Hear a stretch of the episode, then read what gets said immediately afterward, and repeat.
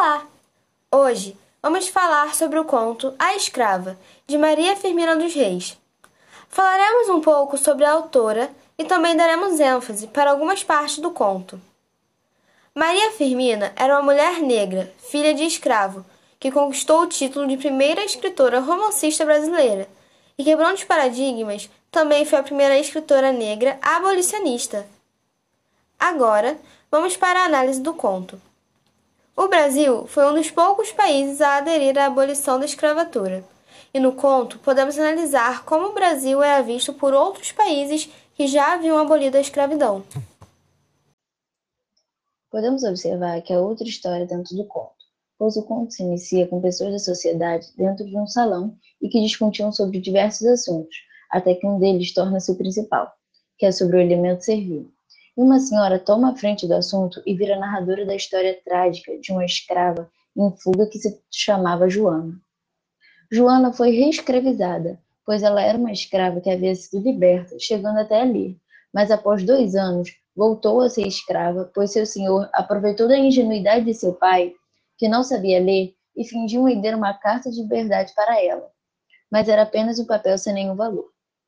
Era chamada como Douda, porque depois de tanto tempo de violência e por ter tido seus gêmeos vendidos por seu senhor para um traficante de humanos, que sem remorso arrancou os dois de seus braços e mesmo com seus gritos de lamento, não se compadeceu, o que atormentou essa pobre mãe até seu último suspiro, e acabou que ela enlouqueceu.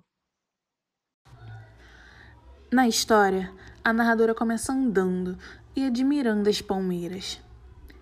Era uma tarde de agosto bela como um ideal de mulher, poética como um suspiro de virgem, melancólica e suave como os sons longínquos de um alaúde misterioso. Podemos observar que nesse trecho ela utiliza recursos do romantismo. Ela observa o horizonte, o sol e as palmeiras e se mostra bem melancólica.